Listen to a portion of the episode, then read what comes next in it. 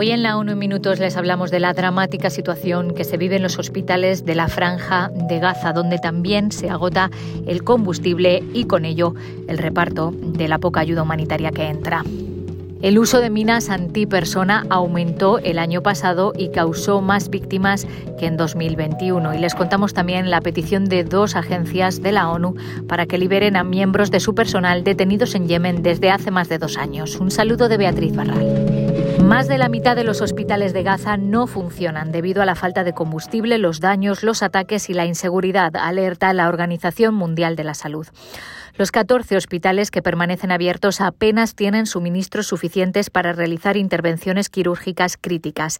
En la ciudad de Gaza y en el norte de la franja, solo el hospital de Al-Hali, que acoge a más de 500 pacientes, puede recibir más enfermos y heridos. Los combates continúan en torno al hospital de Al-Shifa, el mayor y el más sofisticado de la franja, donde hay, según la OMS, 700 pacientes, más de 400 miembros del personal y unos 3.000 desplazados internos.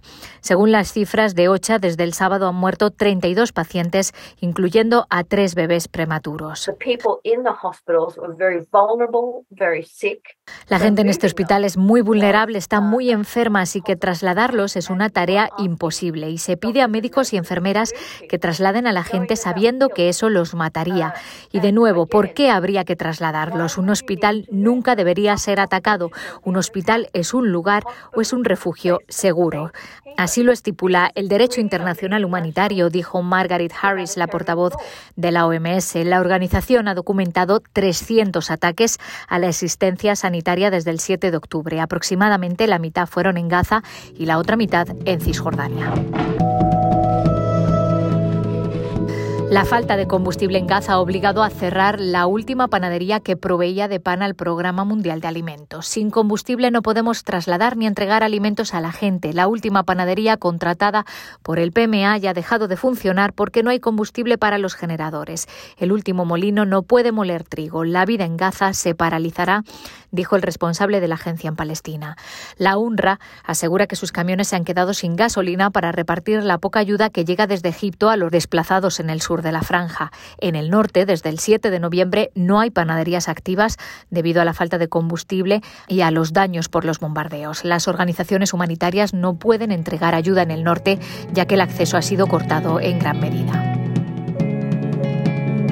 Cambiamos de asunto. El uso de minas terrestres antipersona provocó un aumento de las víctimas el año pasado. El informe Monitoreo de Minas Terrestres 2023 muestra que 4.710 personas resultaron heridas o muertas por minas terrestres y restos explosivos de guerra en 49 países y otras dos zonas en 2022. Los efectos de las minas terrestres y los restos explosivos de guerras siguen perjudicando sobre todo a civiles y en particular a los niños. Y se dio el caso de que los niños representaron básicamente la mitad de las víctimas civiles y los civiles fueron la gran mayoría de las víctimas en 2022, dijo Lauren Persey de la Campaña Internacional para la Prohibición de las Minas Terrestres, que ha elaborado este informe. El mayor número, 834, se registró en Siria, seguido de Ucrania, donde 608 personas murieron o resultaron heridas. El conflicto de Ucrania ha multiplicado por 10 el número de víctimas civiles causadas por estas armas letales en comparación con 2021. Yemen y Myanmar registraron más de 500 víctimas el año pasado.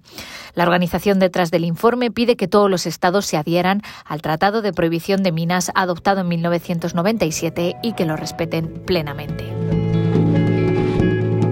Y la UNESCO y la Oficina de Derechos Humanos exigen al movimiento Ansar Allah, también conocido como los hutíes, que liberen a dos miembros del personal detenidos desde hace dos años.